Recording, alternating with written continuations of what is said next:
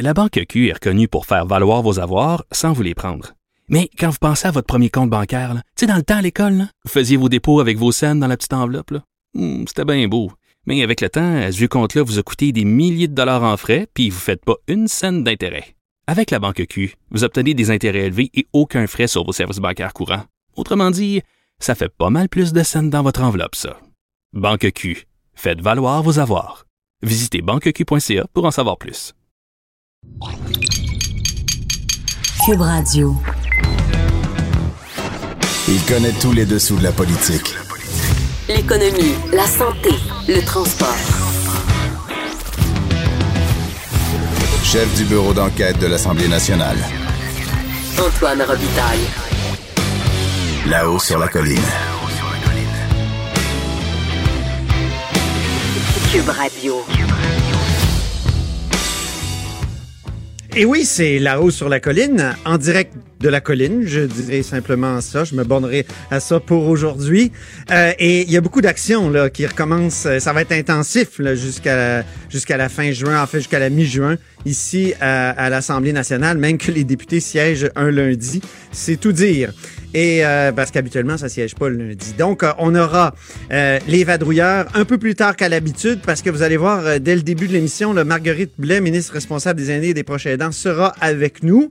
Ensuite, il y a une entrevue que j'ai enregistrée avec Sol Zanetti, député de Québec solidaire de Jean Lesage. Puis on terminera l'heure avec Dave Noël et ses chiffres de l'histoire. Mais d'abord, évidemment, Marguerite Blais est au bout du fil. Bonjour, Marguerite Blais. Bonjour, Monsieur Robitaille. Donc, euh, ministre responsable des aînés et des proches aidants, vous annonciez ce matin la mise en œuvre de mesures de gériatrie sociale. Qu'est-ce que c'est que la gériatrie sociale exactement? Ben, la gériatrie sociale, c'est aller euh, au-devant, c'est, en amont, c'est faire en sorte que les personnes les plus vulnérables de notre société, les aînés en particulier, soient prises en charge parce que euh, quand on vieillit, euh, parfois il y a des gens qui ont de l'entourage, de la famille, des proches aidants, mais d'autres personnes qui se retrouvent complètement seules, isolées. Ça fait en sorte que le taux de mortalité, de morbidité est beaucoup plus élevé. On peut développer aussi des dépendances à l'alcool, euh, aux médicaments. Alors, euh, c'est d'aller les chercher ces gens-là. Puis c'est pas toujours évident de pouvoir aller les chercher. C'est la raison pour laquelle il faut travailler à la fois avec euh, le communautaire et aussi les préposés qui vont à domicile ou les aides domestiques qui peuvent devenir des éclaireurs ou des navigateurs pour être en mesure de, euh, de repérer ces gens-là et de pouvoir faire un lien avec euh, le, le, le système de santé et de services sociaux. Des aides domestiques, des navigateurs, ça peut. Est-ce que c'est donc des gens qui sont qui sont euh, comment dire rémunérés? Parce que là, Oui, c'est des, mots qu'on connaît peu. Non, ce sont des personnes qui sont déjà dans le système, mais qui ne faisaient pas nécessairement le lien avec le système de santé. Quand une personne était euh, isolée, on lui apportait les services, mais on n'était pas capable de, de faire la liaison. Et là, on veut faire la liaison. Euh, c'est au Québec par rapport au Canada où le taux de solitude et d'isolement est le plus élevé. Et ce sont les hommes de 80 ans et plus qui se suicident davantage au Québec. Là. Alors, il faut euh, véritablement. Qu'est-ce qui fait que le Québec a une euh, qu'est-ce que qu'est-ce qui fait que le Québec euh, a une pire note là-dessus, a la, pire note là-dessus? Ben, il y a la, je peux pas vous dire exactement, mais ce que je peux vous dire, c'est qu'il y a beaucoup d'aînés qui sont seuls, euh, des aînés qui ne sont pas riches, hein, qui ont des situations euh, financières extrêmement précaires. Euh, je vais vous donner un exemple de gériatrie sociale qui a bien fonctionné. C'est qu'à un moment donné, quelqu'un qui avait un médecin de famille, euh, qui, voyait son pharmacien. euh, il y avait un examen une fois par année, mais il s'est pas rendu compte que euh, à un moment donné, euh, sa pression diminuait parce qu'il n'avait pas été voir son médecin. Donc, cette personne-là était en mauvaise santé, ne marchait plus, ne sortait plus de la maison. Alors, quand on a été capable, quand le gériatre Stéphane Lemire euh, euh, l'a vu, il a tout de suite réglé avec une équipe pluridisciplinaire, c'est-à-dire avec son médecin, le pharmacien, d'autres personnes. On a été capable de se réunir, on a été capable aussi de pouvoir euh, ajuster la médication. Cet homme-là a réussi à sortir de sa maison et maintenant, ben, il a une vie un peu plus normale, mais c'est parce qu'on a été capable de, le prendre à temps. on a été capable d'être en amont des services. Souvent, souvent j'imagine que ça prend du bon sens de la part des intervenants qui voient des choses et qui peut-être que dans certains cas ne les mentionnent pas. Est-ce que c'est une question de bon sens? Ben, c'est une question d'organisation aussi. Hein? Euh, un autre exemple, il y a une personne qui était totalement en situation de dénutrition. Alors, on s'est rendu compte que la personne n'avait pas de réfrigérateur. Son réfrigérateur était brisé. Son propriétaire n'avait pas voulu remplacer le réfrigérateur. Ah et oui. il n'y avait pas d'argent pour s'acheter un réfrigérateur. Donc, cette personne-là euh, mangeait pas mangeait peu.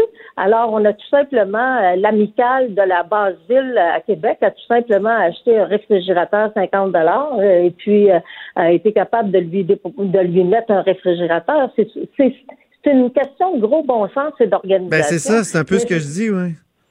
Ben, Mais, mais ça coûte des sous à l'État. Pourquoi? là? Qu'est-ce qu'on va financer? euh, Qu'est-ce que l'État va financer avec euh, Ben, les sommes va- que vous annoncez?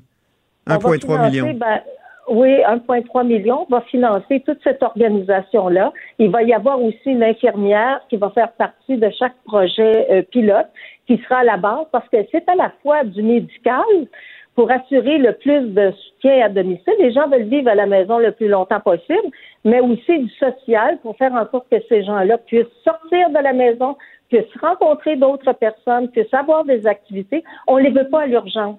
On les veut pas dans les hôpitaux. Alors, c'est pour ça qu'on fait une organisation en amont et euh, on va développer d'autres projets dans la région de Montréal. Et moi, je suis convaincue que ça va aider énormément pour euh, euh, le soutien à domicile. Le soutien à domicile, là, c'est pas seulement aller puis apporter des services, mais je ça, ça prend un rayonnement beaucoup plus vaste, beaucoup plus large. Le docteur Lemire a testé son projet en gériatrie sociale et puis euh, ça fonctionne très bien, mais il n'y avait pas d'argent pour continuer à le faire. Là, ça coûte quand même des sous, embaucher du personnel, le former, puis pouvoir y aller euh, sur place.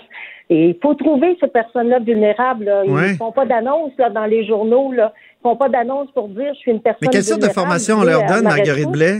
Quelle sorte de formation Pardon? on leur donne précisément? On leur apprend à faire quoi, ces intervenants-là? Ben, écoutez, là, je, vous pourriez peut-être poser la question à Stéphane Oui. Lemire, qui est médecin, là. Il serait plus en mesure, c'est un gériatre interniste, euh, de, de vous le dire, mais je, je vais prendre un autre exemple. Nous, euh, après la consultation publique sur les conditions de vie des aînés en 2008, on a décidé de mettre en place, de développer les travailleurs de milieu pour les aînés. Ça existait pour les jeunes, les travailleurs de rue, les travailleurs de milieu, les travailleurs de rang.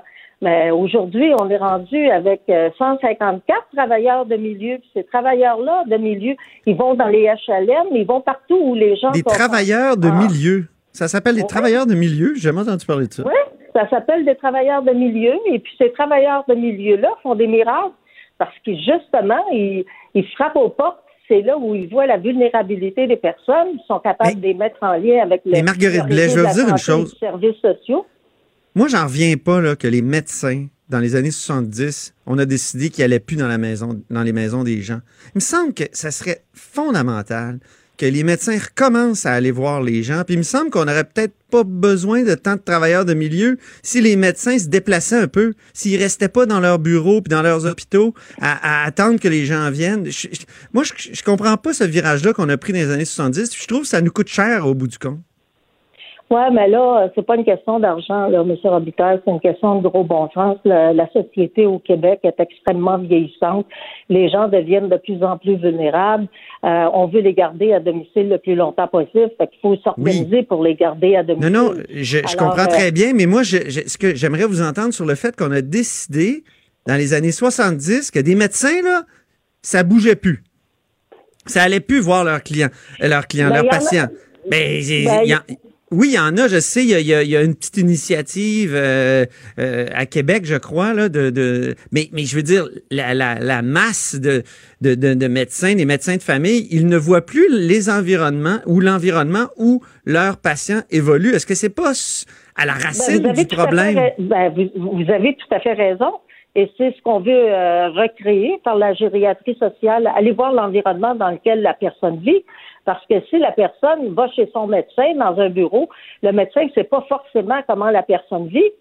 C'est ça. Je veux dire, le médecin n'aurait pas su que la personne n'avait pas de réfrigérateur dans, dans sa maison. là. Ben, c'est- N'eût été de- du fait que quelqu'un y est allé puis qu'il a vu qu'il n'y en avait pas, Est-ce que ce ça serait pas au médecin de faire ça plutôt qu'un travailleur du milieu? Ben, Est-ce que ce serait pas au médecin? C'est pour ça que la gériatrie sociale, là, c'est pas les médecins, juste des médecins. C'est une infirmière, des travailleurs de milieu, le milieu communautaire, les préposés, les ESAD. C'est- un ensemble d'organisations pour être en mesure de repérer les Mhm. personnes les plus vulnérables et agir en amont sur la vulnérabilité des gens. Il y a une critique euh, qui est soulevée sur. Oui, je vous écoute. Oui, pardon. Non, je c'est pas euh, c'est pas sorcier, c'est juste du gros bon sens au niveau de euh, de, l'organisation. Puis c'est une bonne nouvelle. Une Oui, ah non, non, je, attendue. je- moi je, suis- je suis d'accord avec vous, c'est une bonne nouvelle, mais il me semble qu'on est en train de compenser pour un, un manque de notre médecine au Québec, où les médecins Ah. ne se déplacent plus depuis euh, près de, de 50 ans. Ben, écoutez, ça a été fait comme ça par le passé, mais on est rendu à une époque où il faut renverser la vapeur. On peut pas mettre en place des politiques municipalités amis des aînés. On peut pas mettre en place des, des travailleurs de milieu. On peut pas faire en sorte que moi, ce que, ce que je souhaite le plus, c'est que les, les, les soins et les services se déplacent le plus possible vers les personnes. Les gens veulent Ouais. vivre dans leur ville et dans leur village. Si on n'est pas capable de faire une organisation pour aller les rejoindre, je vous donne un autre exemple. là. Euh, dans le Bas-Saint-Laurent, on va développer le projet euh, dans une municipalité qui s'appelle Saint-Hubert. Mais cette euh, municipalité-là, là, c'est extrêmement euh, fragile comme situation. Ce sont des personnes âgées qui ont presque pas de service. Alors, il va falloir, euh, c'est toute l'organisation des papotes roulantes, c'est l'organisation de faire en sorte qu'il y ait des, des bénévoles aussi pour aller passer du temps avec ces gens-là, de pouvoir les, les faire marcher quand tu bouges pas, que tu es à la Ouais. maison, là, tu plus capable de marcher par la suite. Alors, le, le que l'amicale de la basse ville de Québec, ben, une fois que les gens euh, sortent de leur maison, on les emmène dans le bois parce qu'ils sont, ils vivent dans, dans un milieu de béton. On les emmène dans le bois, on les fait observer la nature, les oiseaux. Les gens retrouvent de la vie, ils mettent de la vie à leur propre vie. Ils Ben retrouvent oui. Le goût de vivre. Et ce goût de vivre-là, c'est fondamental. C'est ça qui fait que les gens vont pas se suicider et que bien souvent, les gens se laissent aller parce qu'il n'y a pas personne autour d'eux autres ils n'ont plus le goût de continuer à vivre. Alors, on n'est pas fait, là, nous, pour vivre seuls dans la vie. On est fait pour vivre et partager avec les autres. Je Malheureusement. suis, non, moi, je suis totalement d'accord avec vous, mais je pense que nos médecins devraient, euh, devraient se déplacer davantage, puis on réglerait une partie euh, du problème. Ben, je suis, je suis, je suis d'accord avec vous. Je suis d'accord avec vous. Moi, j'ai connu ça. Je suis assez vieille pour, pour savoir que j'avais un médecin de famille. Il arrivait avec sa mallette, là, puis il venait chez nous, là, à C'est domicile ça. quand j'étais plus jeune, là. Oui. Fait Hey, que, une dernière question. projet de gériatrie sociale, c'est un projet complémentaire. C'est à la fois la médecine, mais tout l'aspect Ouais. social, tout l'aspect de la société, qui est un déterminant si important sur la santé d'une personne. Vous le savez Quand- comme moi, quand on fait Oui. pas, on a une peine d'amour, comment on devient déprimé dans la vie. Mais euh, en vieillissant, un des, des, des facteurs du vieillissement aussi où les gens se sentent mal, c'est parce qu'on vit beaucoup de deuil dans nos vies. Toutes sortes de petits deuils qui s'accumulent. Le, le, la- le, le deuil de- de- d'une perte d'un être cher, le deuil de la perte euh, du travail, le deuil par rapport à la maladie, le deuil par rapport au vieillissement. Alors, euh, ça fait en sorte que bien souvent, il y a un repli sur soi, puis il faut combattre ce repli-là. Puis il y a des gens qui ont peut-être plus de résilience que d'autres, mais il faut aller aussi vers les autres, les plus vulnérables. Puis c'est mon mandat, moi, d'aller vers les plus Ben oui. vulnérables de la société, puis de les sortir Une petite de leur question. Une petite question en terminant. Quand euh, vous avez fait votre annonce là, sur Twitter, il y a quelqu'un qui a écrit euh, c'est ça, la gériatrie sociale, c'est comme la pédiatrie sociale, c'est une manière pour l'État de soustraire à ses obligations puis de, de, de pelleter ça dans la, la cour de, de- des, des individus, euh, des, des bénévoles et tout ça. Euh, et, et donc, très- un, un discours très critique. Qu'est-ce que vous répondez à ces critiques-là, euh, donc euh, qui sont euh, manifestées sur, sur Twitter? Là? Ben moi, je suis pas, je suis pas du tout d'accord parce que la- le projet de la pédiatrie sociale, ça a été le projet d'une personne, le docteur Julien. Euh, le, le, le, ministère de la Santé et des Services sociaux n'est pas dans le projet. Nous, on fait un projet conjointement avec le ministère de la Santé des Services sociaux. Partout où ça va se développer, les CIS ou les CIUS, comme le CIUS la capitale nationale, va être présent. Fait qu'on va travailler en complémentarité pour faire en sorte que les soins et les services qui sont fournis par l'État, par le ministère de la Santé et des Services sociaux au niveau du soutien à domicile soit fait correctement. Et là où il manque de soins et de services à domicile, on va en mettre. On va l'implanter. Alors, c'est pas du tout la même formule là, que la pédiatrie sociale qui était vraiment, c'est bien, ça a été l'œuvre d'une personne. Nous autres, ça va devenir l'œuvre d'une multitude de personnes que, que sont à la fois euh, gériatres, mais aussi euh, euh, les, les, équipes de la santé du CIUS de la capitale nationale, un, un groupe communautaire avec les travailleurs de milieu, avec c'est complètement différent. Merci. Ben, merci beaucoup, Marguerite Blais. Merci beaucoup, M. Robitaille. Au plaisir. De 13 à 14. Là-haut sur la colline. La politique autrement dite. Cube Radio. C'est l'heure des vadrouilleurs. Et oui, on commence tout de suite par Nicolas Lachance, journaliste au bureau d'enquête à Québec et sa musique de présentation. Et n'oublie pas l'anniversaire de Nicolas. C'est sous le son de, de quelques trompettes que. que... Il y a toujours quelqu'un qui me souhaite bonne fête quand je sors du studio. Ah ben, je sais.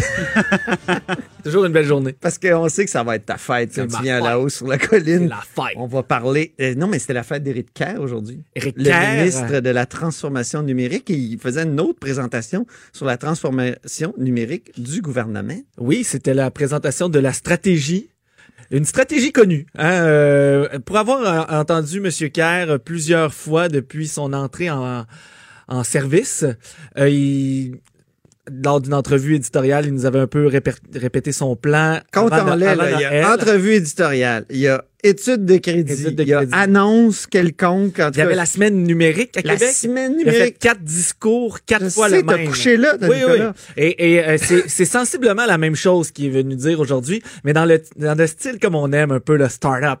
Hein, On était au, euh, au euh, Ah oui, avec- col roulé, puis euh, non, jeans. il, est- puis- il était habillé quand même avec, euh, mais pas mis de cravate, chemise Ah, euh, un peu déboutonnée euh, au cou. Pas trop ministre. Il y avait une, une animatrice et là il était assis sur des baies, des beaux petits bancs dans un beau local éclairé. Et là, et- oui, oui, et c'est- type entrevue, question du public. Aura- ah, Est-ce qu'on aura des photos de, de ça demain dans le Journal de Montréal, Journal de Québec? Une photo, oui, oui, excellent. promis. Et euh, alors, euh, est-ce qu'il y a des choses nouvelles?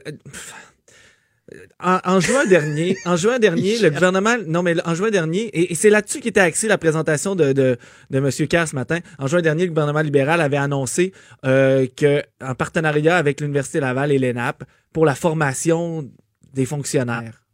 OK. Et, et finalement, c'est ce qu'on apprend ce matin, c'est que l'université et l'ENAP, l'université Laval et l'ENAP deviendront des partenaires majeurs de la transformation numérique. Donc, la création de l'académie, il y aura une, une ah, une académie, oui. OK.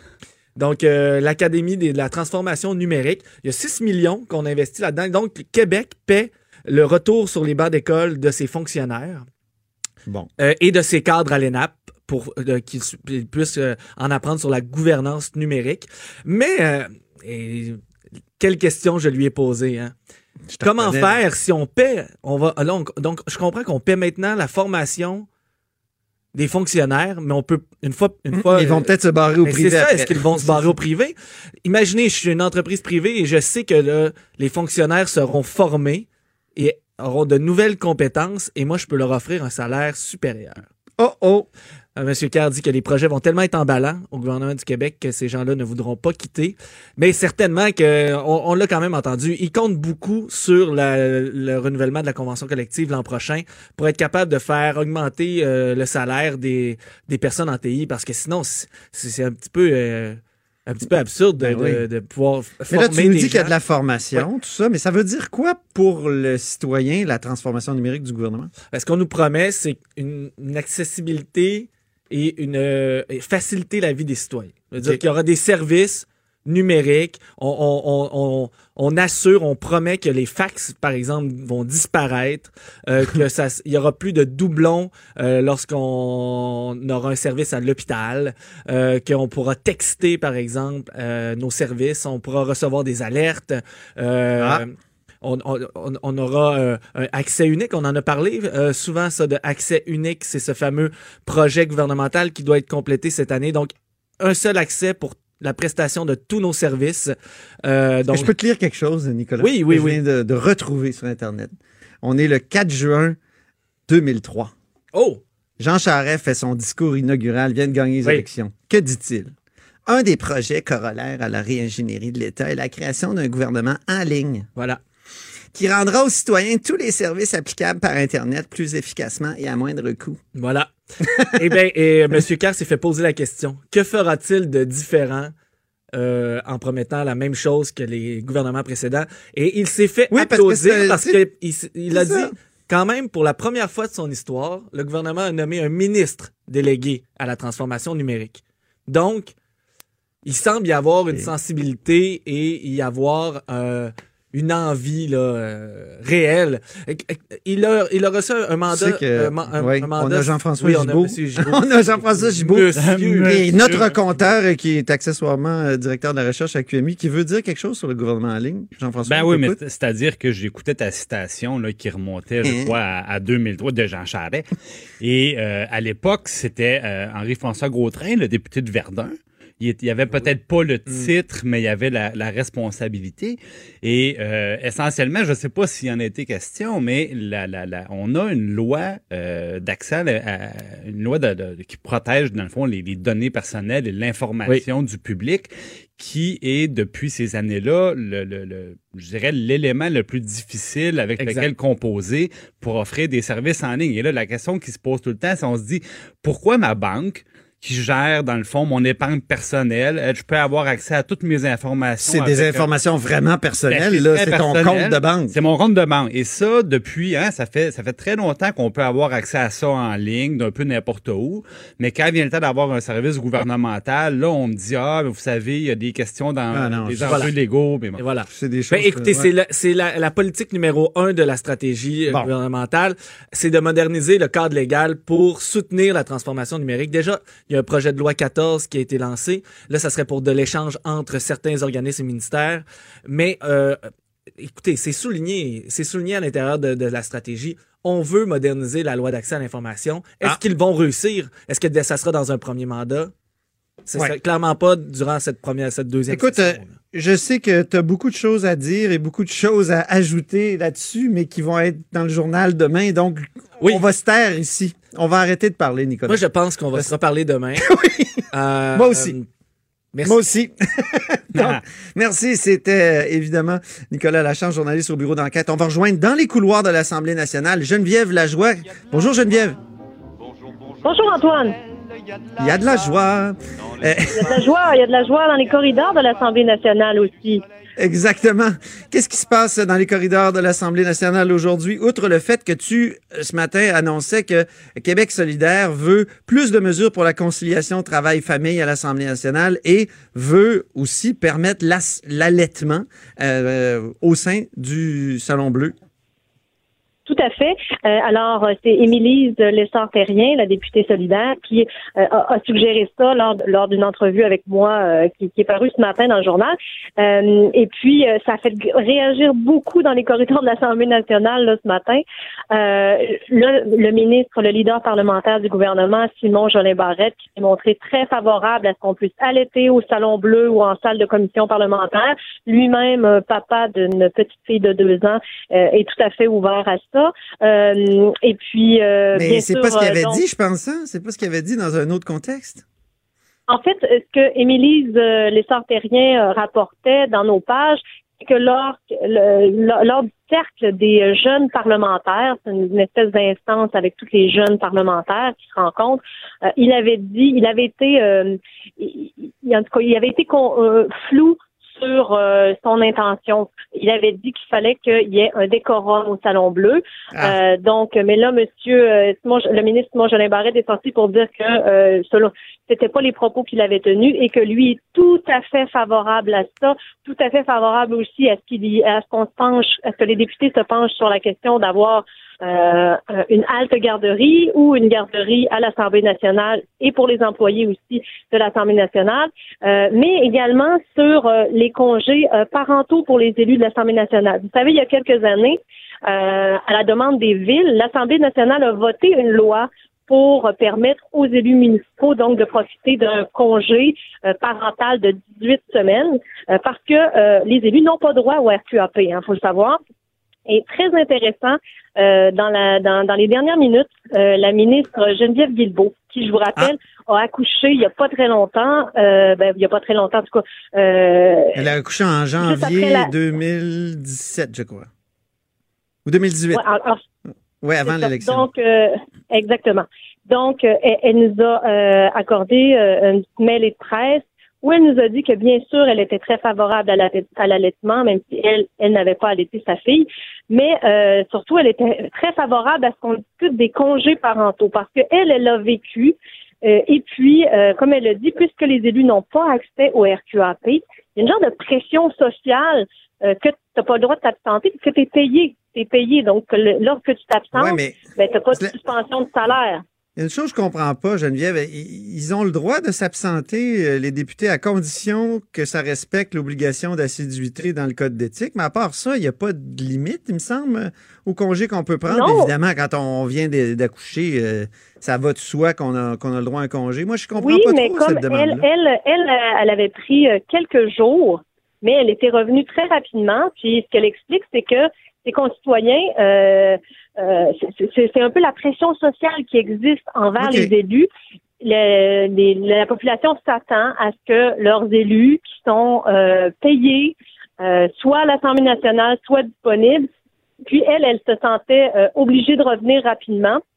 Alors, euh, c'est un c'est un sujet très intéressant, je trouve, parce Oui. qu'effectivement, les élus, donc, ils n'ont pas accès au RQAP. Bien sûr, ce que ce que- ce qu'avait adopté euh, l'Assemblée nationale pour les élus municipaux, euh, c'est 18 semaines. Donc, c'est pas non plus euh, comme le RQAP qui permet euh, un an de, de, de congé pour les, les jeunes mamans, mais euh, c'est quand même c'est quand même pouvoir s'absenter pour un temps. Euh, donc, sans qu'on vous le reproche. On n'est pas vous n'êtes pas obligé de, de les prendre, mais au moins on vous reproche pas de prendre ces congés-là jusqu'à 18 semaines après un accouchement. là. Ça enlèverait une pression sociale. OK, je comprends. Euh, je comprends. À part ça, dans les couloirs de l'Assemblée, Euh, là, il y a eu avez-vous droit à un feu d'artifice quelconque? Oui, mais on a, on a eu droit à quelques réactions sur le rapport sur les, les femmes autochtones. Euh. Et puis, euh, effectivement, il y en a certains euh, comme Manon Massé et aussi la libérale Marois Risky qui considèrent que le terme génocide n'est pas exagéré et qu'il s'applique bien à ce cas-là. Oh, ça, ça, ça va faire débat, assurément. Merci beaucoup, Geneviève Lajoie, correspondante parlementaire au Journal de Québec, Journal de Montréal et aussi Jeune Maman. Voilà. Merci. Geneviève. À bientôt. À demain, peut-être. Euh, Jean-François Gibault, maintenant, c'est l'heure du compteur.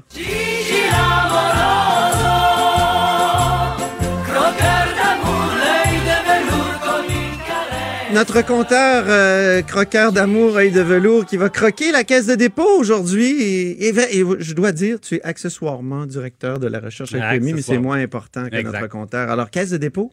Ben oui, caisse de dépôt. euh, évidemment, je reviendrai pas là dans le détail sur ce qui a été la conclusion de l'enquête menée à l'interne à la caisse de dépôt, qui portait en fait sur des, des, des, des éléments très préoccupants révélés par le bureau d'enquête, Euh, essentiellement 5 millions de dollars pour confirmer ce qui avait été euh, ce qui avait été mentionné par euh, par notre équipe Euh, et ça avait mené Monsieur Sebia à souligner le travail du bureau d'enquête. Ben oui. Et parce qu'évidemment, Malheureusement, Ben- le bureau d'enquête a fait un très bon travail. fait un très Le bon- Journal de Montréal qui avait dit, oui.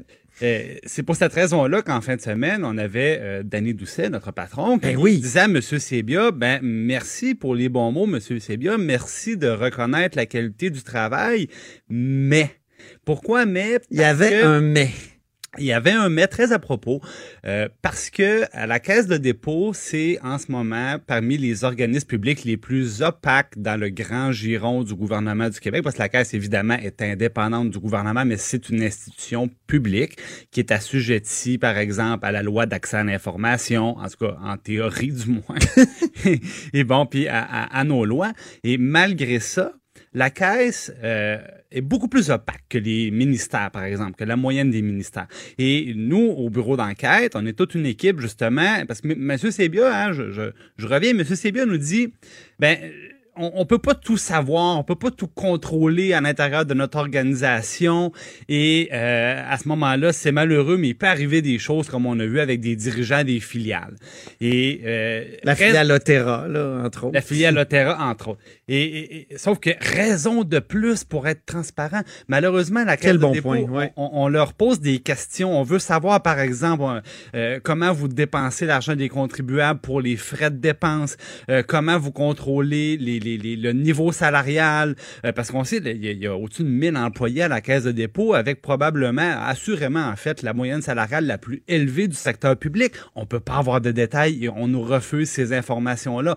On pose des questions sur des placements pas de réponse. Même des fois, le, le nombre de placements, le total, puis on peut pas avoir... fais l'avocat du diable. C'est vrai qu'il peut y avoir parfois des, des secrets euh, industriels, des secrets financiers importants, donc euh, qui justi- peuvent justifier euh, des, des, des- des- comment dire une transparence moindre. Ben, c'est-à-dire, c'est la raison qu'on nous donne. Mm. Mais maintenant... Mais ça va trop loin. mais On étire ça trop ça, loin. ça va Trop. net- ça va nettement trop loin. C'est- C'est-à-dire que, euh, que, que la caisse, par exemple, ne veulent pas donner d'informations sur les comptes de dépenses, contrairement à ce que les ministères vont accepter de faire, ça va pas les défavoriser ou les pénaliser d'une quelconque façon par rapport à leurs concurrents. Et l'autre chose qui est très importante, c'est que tout le scandale euh, a mis en lumière le fait que ces fameuses filiales-là, ils sont pas soumis à peu près à aucune directive, à aucune obligation. Et je donne l'exemple, là, on, on a confié la construction du REM de plus de 6 milliards à une de ces fameuses filiales de la Caisse de dépôt qui s'appelle CDPQ Infra pour infrastructure. Ah oui, c'est vrai. Mais encore aujourd'hui, Antoine, il y a un conseil d'administration. Je sais même pas pourquoi on a le droit d'appeler ça un conseil d'administration. Ils sont trois trois membres de la direction de la caisse de dépôt et on nous donne la, men- la mention. Deux administrateurs indépendants seront nommés on ne sait pas quand. Pour le moment, il n'y en a pas. Donc, au niveau de la gouvernance, là, il y a encore beaucoup de problèmes. Exactement. Au niveau de la transparence, il y a encore beaucoup de problèmes. Et c'est justement, on, on profite des compliments reçus de la part de M. Sébia pour lui dire... Mais ben, permettez-nous de, vous- de vous aider ben, encore. On veut vous rendre meilleur. Exactement. On, est là pour ça. On est là pour ça, on, on va continuer à assister. Donc, euh, on avait indiqué on- les- les, réponses, euh, dans le fond, manquantes, les, les, les demandes. On a envoyé des demandes Ben, que la caisse répond. On va les renvoyer pour Exactement. voir si la réponse va être différente. Hey, merci infiniment, Jean-François Gibault, notre compteur et accessoirement directeur de la recherche à QMI. Après la pause, Sol Zanetti de Québec solidaire. Là-haut sur la colline. Ce que les ministres n'ont pas voulu dire, Antoine va vous dire. Cube Radio. De 13 à 14. Vous écoutez Là-haut sur la colline. Alors, Sol Zanetti, euh, député de Jean Lesage et critique en matière de service social, est avec nous. Bonjour, Sol. Bonjour, Antoine. Donc, euh, vous faites partie maintenant d'une euh, d'une commission d'enquête. Euh, Qu'est-ce que ça fait là, de, de- de participer? Parce que c'est un autre type de travail que celui du travail habituel euh, de parlementaire. Là. Oui, tout à fait. Ben, une commission, euh, ça va être évidemment la première fois que je suis là-dessus. Puis euh, c'est. Je pense que la dynamique va être très différente de ce qu'à l'Assemblée parce que tous les partis sont là, puis qu'on a décidé de faire collectivement de cet enjeu-là quelque chose qui dépasse euh, les antagonistes politiques. Tout le monde s'entend que on veut améliorer les services donnés à la jeunesse au Québec. Donc, je pense que ça va être une attitude, de- une, une ambiance de collaboration, puis euh, ça va vraiment être une belle expérience. Je sais peu de choses sur les détails de tout ça parce que c'est à négocier ensemble, puis euh, on n'a pas eu le temps de se rassembler, mais il reste des personnes, des experts à nommer sur la commission.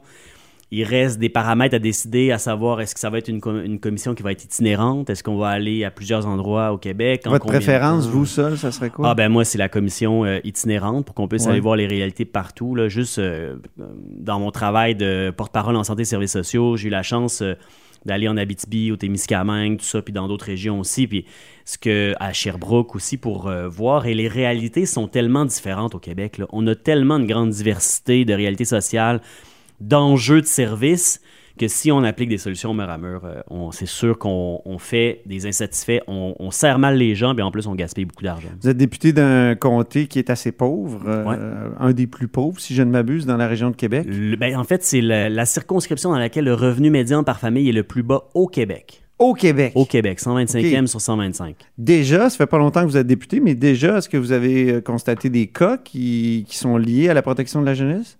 Euh, pas directement dans mon comté, non. Euh, on a beaucoup de cas citoyens, mais euh, jusqu'ici, ben, il y avait eu il y a un an le cas de la jeune Rosalie Gagnon. C'était Oui. euh, bon, c'était pas directement dans Jean Lesage, c'est juste dans Charlebourg, à- presque entre les deux circonscriptions, mais c'est sûr qu'il y a des enjeux.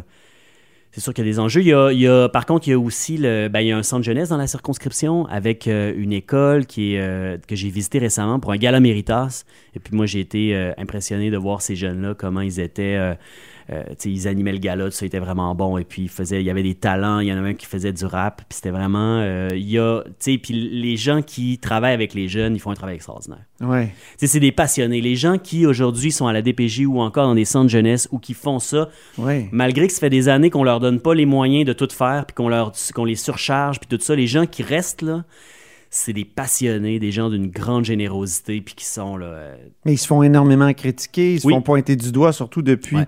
l'histoire de la fillette de Granby, évidemment, qui a, fait. qui a- qui a vraiment saisi tout le. Québec. Alors, euh, comment, comment ils réagissent, eux? Euh, là, vous n'êtes pas encore en, en commission comme telle, mais vous, ça. Vous, vous avez, semble-t-il, des intuitions là-dessus? Oui, puis on est en contact gens? avec des syndicats aussi qui représentent ces personnes-là, puis tout ça. Puis essentiellement, ben, c'est que il y a beaucoup d'épuisement, beaucoup de fatigue, puis c'est sûr qu'à un moment donné, n'importe quel être humain, vous le mettez dans une situation où vous lui donnez une charge trop grande, pas les moyens euh, de l'accomplir, les moyens, mettons, financiers ou tout ça, ces affaires-là, puis ben, à un moment donné, euh, il y a de l'épuisement, puis euh, de la fatigue, il y a la possibilité de faire des erreurs. Et, puis, quand aussi on est toujours en train d'être à bout de souffle, en train de tenir ça à bout de bras, ben, tu n'as pas le temps même de juste faire les changements ni les moyens dans l'organisation. Fait qu'ils sont dans une situation qui est très difficile.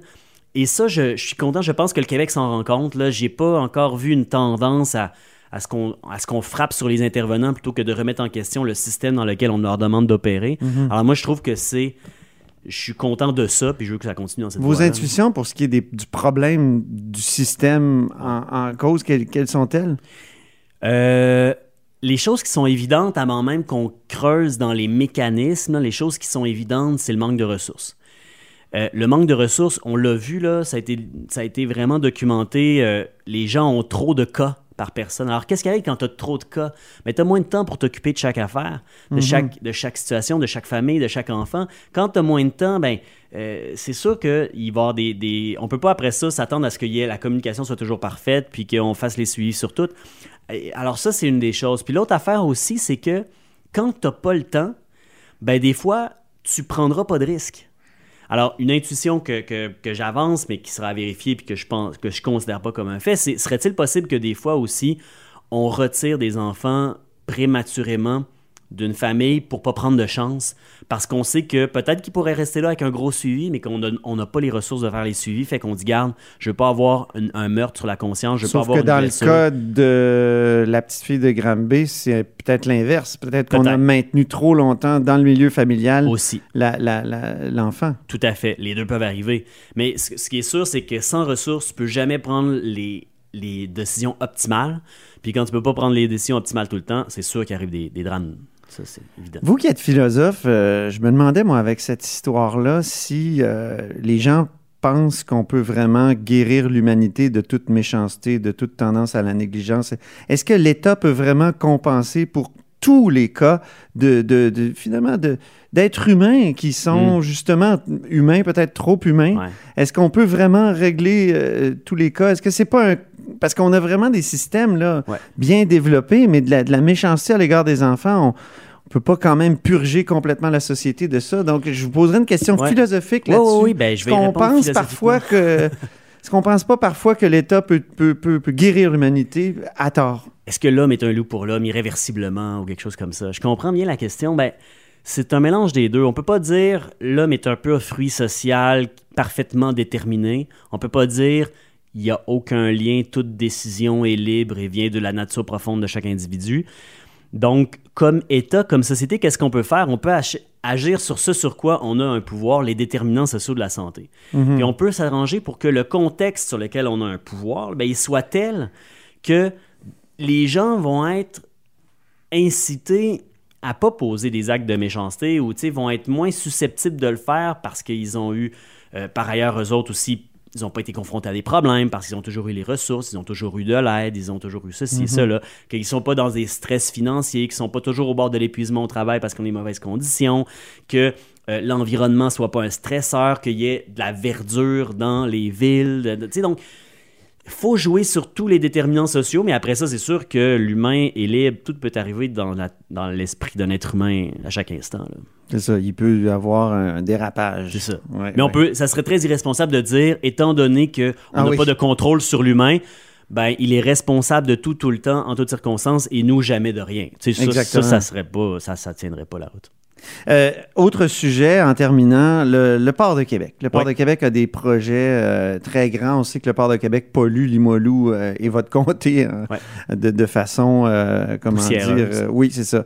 Alors euh, là, on- vous m'avez dit tout à l'heure que vous allez remettre un, un documentaire, un- une copie d'un documentaire à Geneviève Guilbeault, la Oui. députée responsable, la ministre responsable de la région de Québec. Ouais. Pourquoi?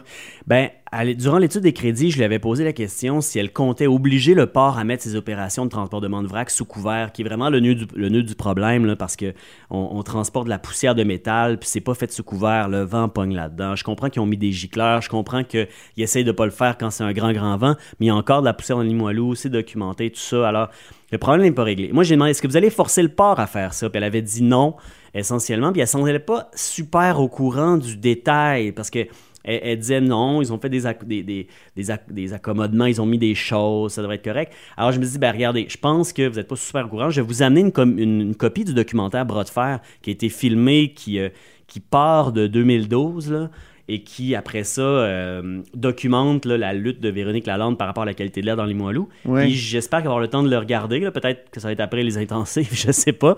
Mais que ça va changer sa perspective là-dessus parce que je pense qu'il y a un gros dossier pour la ministre de la Capitale nationale avec le port de Québec et la protection de la santé du monde. Puis il y a une question fédérale provinciale là-dedans. Ben, qui est essentielle parce que une des choses qu'elle m'avait répondu aussi, ouais, mais on n'a pas de pouvoir là-dessus, c'est du, recours, euh, c'est du ressort du fédéral. Mais à un moment donné, on peut pas dire euh, parce que l'acte d'Amérique du Nord britannique confère la gestion des ports à Ottawa que nous après ça, on peut se dédouaner de protéger la santé de notre monde. Ouais. À un moment donné, c'est pas qu'est-ce qui vaut plus, la santé du monde de Jean Lesage ou l'acte d'Amérique du Nord britannique. C'est un peu absurde là. Oui, je comprends, mais en, en même temps, juridiquement, est-ce que le Québec peut forcer les choses? Un peu comme le ministre de l'Environnement euh, du gouvernement Couillard, David Hurtel, avait essayé, lui, de dire on va essayer d'appliquer nos règles Ouais. environnementales à ce territoire qui semble être sans loi. Yves-François Blanchet, ministre de l'Environnement du PQ, avait envoyé les, euh, les examinateurs du euh, ministère de l'Environnement qui s'étaient fait rabrouer chemin parce que le port avait dit vous n'avez pas de juridiction ici. Donc, effectivement, la solution à ça, pour arrêter de se poser ce genre de questions-là, c'est de faire l'indépendance puis de dire non, non, les ports, ça nous concerne. tu sais. Mais euh, même en attendant, un, un gouvernement dit nationaliste peut pas se laver les mains de ça, puis euh, il peut pas ne pas utiliser tous les rapports de force à sa portée pour faire de quoi pour nous protéger. Mhm. En terminant, euh, je- là, c'est vrai. Euh, euh, siéger cet été, vous, ça vous dérangerait? Ben, c'est sûr que le temps qu'on va passer ici cet été, on le passera pas dans notre circonscription. Euh, c'est sûr que dépendamment de c'est quoi les dates, on le passera pas à se reposer non plus. Euh, moi, je pense que c'est important de siéger quand il y a urgence quand il faut approuver des, des projets de loi puis tout ça. Si par exemple on n'avait pas le temps d'ici le 14 là, d'adopter le projet de loi pour faire aller le projet de tramway à Québec, ça pour moi je considérais que c'est une urgence. Il y a des enjeux de délai précis. Évidemment, je penserai au projet de loi 21 sur Je la laïcité. Êtes-vous prêt? Ben, celui-là, c'est quoi l'urgence? Si on reprend ça à la fin septembre ou en octobre et que ça s'adopte à ce moment-là, qu'est-ce que ça change? Quel danger on évite? Il n'y en a pas. Et, l'affaire, c'est qu'il faut voir que c'est des coûts aussi supplémentaires faire siéger l'Assemblée nationale euh, l'été. Pourquoi? Parce que tous les employés qui sont là à la cafétéria ou au soutien et tout ça, ben là, c'est du monde qui vont aussi devoir rentrer. Il faut que le gouvernement le justifie avec des, des vraies raisons politiques liées à l'urgence. là. Avez-vous Sinon, des projets de vacances, vous, ça? ben, j'en avais, là. Euh, ils sont en stand-by au Québec, là. Je voulais me reposer puis prendre ça relax euh, une couple de semaines, mais euh, on va voir que, on va, on va faire notre devoir, ça, c'est sûr. C'est bien. Merci beaucoup, Sol Zanetti, euh, député de Jean Lesage. Merci. chef du bureau d'enquête de l'Assemblée nationale. Antoine Robitaille. Là-haut sur la colline. Et le chef du bureau d'enquête est avec le l'historien, journaliste à la recherche et auteur de Mon camp général américain, j'ai nommé Dave Noël. Bonjour Antoine. Bonjour Dave, ça va bien? Oui, très bien toi. C'est les chiffres de l'histoire. Quels sont les chiffres d'aujourd'hui? Oui, donc euh, 92, 20 et 14. 92, 20 et 14. Commençons par 92. Que s'est-il passé en- il y a 92 ans? Donc le 7 juin 1927, c'est le décès de l'ancien premier ministre Edmund James Flynn. Euh, si ça vous dit rien, c'est normal, faut pas s'inquiéter. Euh, donc c'est euh, premier ministre qui a dirigé le Québec de 1896 à 1897 euh, pendant un petit peu plus d'un an. Donc l'un des plus courts mandats de, de l'histoire. Euh, et puis euh, ce qui est amusant, c'est à son décès en 1927. euh, je- je, suis retourné lire les dépêches qui ont été publiées le lendemain. Ben oui. Et il y a un journaliste qui écrit pour apprécier son œuvre, il faudrait du temps et nous euh, et, et nous ne l'avons pas. Une information qui nous manque. Donc on lui-même déjà en 1927 avait de la difficulté à se rappeler qu'est-ce que Flynn avait fait pendant son mandat. Euh, donc, il précise, le journaliste, euh, que M. Flynn appartient à une génération que nous n'avons pas vue personnellement au travail Ah oui, et qui est encore euh, entré, qui n'est pas encore entré dans les histoires. Donc, Ah il, il refusait de se prononcer en ce moment-là sur le bilan de sa carrière.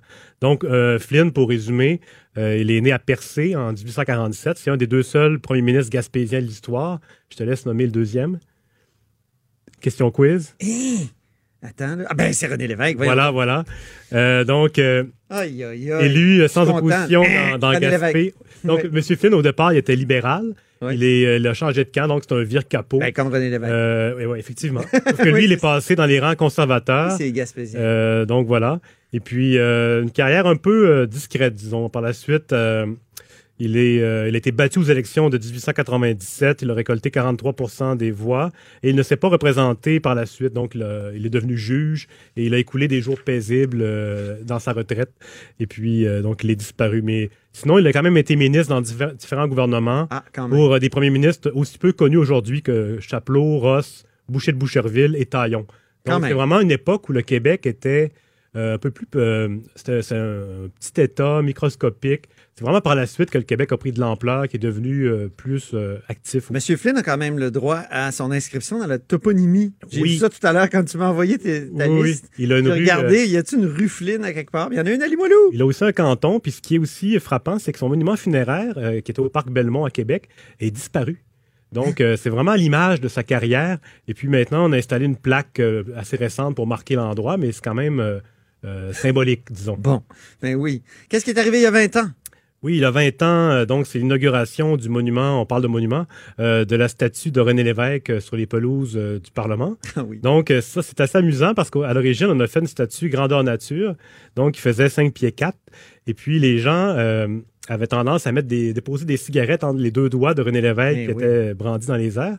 Et puis, donc ça dérangeait certaines personnes, donc on a décidé de refaire le monument à Par l'identique. éga- égalitarisme qu'on avait voulu euh, refaire le. Oui. Parce qu'on disait dans la nature, habituellement, quand on, qu'on met une statue dans la nature, elle doit être aux deux tiers, de, de- c'est-à-dire deux tiers plus grand qu'un un être humain normal. Et là, on- c'était Ben, vraiment à échelle humaine. Il a presque doublé. Il est passé de 5 pieds 4 à 8 pieds 5. Ah oui. Et puis, mais c'est aussi qu'il y a une tradition à l'époque où on mettait les monuments sur des péd- pédestaux. Oui. Comme René Mercier qui est au juché au sommet de son, C'est magnifique, ça. son monument. Mais maintenant, il y a une nouvelle tendance de vouloir ramener les, les- les monuments plus près des, des gens. Donc, Ouais. on, on l'a mis au ras du sol et ça a fait en sorte que les gens se faisaient photographier avec des cigarettes pour, euh, évidemment, comme c'est un grand Ça fumeur. fonctionnait pas. C'est ça, donc. euh, La petite est rendue en Gaspésie? oui, la petite, on l'a renvoyée dans son village natal, à New Carlisle.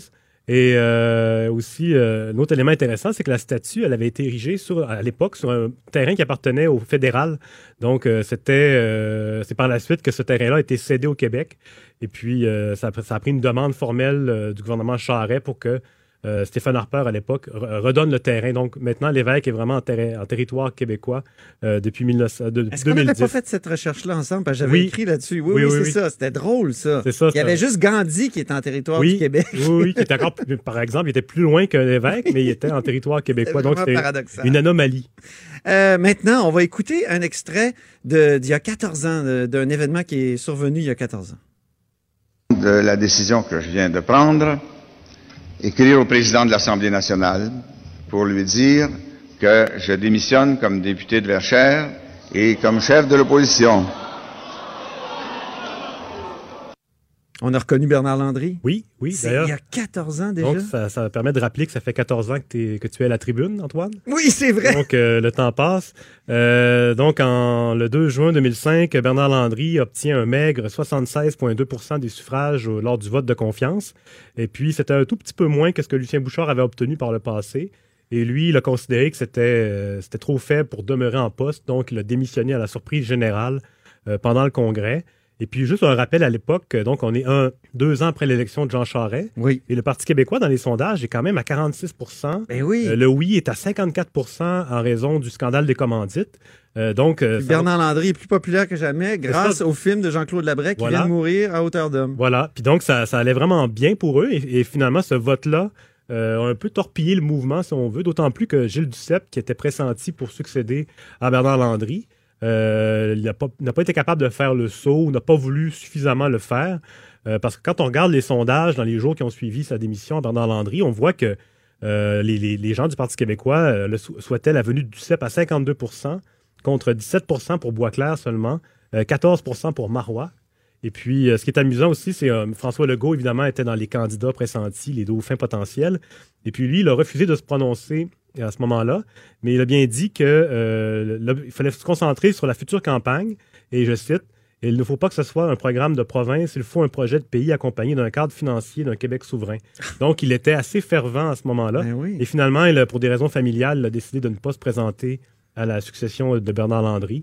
Et puis là, on a eu la course avec les neuf candidats, Oui. avec euh, une multitude de lutrins. Et puis, euh, c'est, M. Boisclair, André Boisclair a été élu à ce moment-là euh, chef, euh, chef du Parti québécois. Absolument, donc ça Et petite 14 ans. anecdote, euh, Oui. dans le fond, le, le congrès s'est déroulé en présence, tu t'en rappelles sûrement, euh, de deux euh, représentants de- de- du mouvement indépendantiste du Vermont qui étaient Oui. venus assister à la scène. Puis, donc, ils ont été un peu marqués par ce, ce, ce, ce- ce coup de Exactement. théâtre. Ben oui, j'avais écrit un petit article là-dessus. Hey, merci infiniment, Dave. Merci, Antoine. Très gentil. On va réécouter Bernard Landry avant qu'on qu'on écoute la trame de l'émission. Ça me brise le cœur de vous dire ça, mais je le fais au nom de l'intérêt national. Je le fais par respect de la démocratie. Il aurait fallu que j'aie un niveau d'appui beaucoup plus élevé pour être en mesure d'accomplir parfaitement mes fonctions. Alors voilà, c'était Bernard Landry euh, il y a 14 ans. Événement que nous rappelait euh, gentiment Dave Noël. Et euh, c'est tout pour nous à la haut sur la colline. Merci d'avoir été à l'écoute. Merci à toute l'équipe. Hein. Joanie Henry à la mise en onde, Véronique Morin et Alexandre Moranville à la recherche. Il y a Gabriel Meunier aussi qui était à côté de nous aujourd'hui. Très, très apprécié. Cube Radio.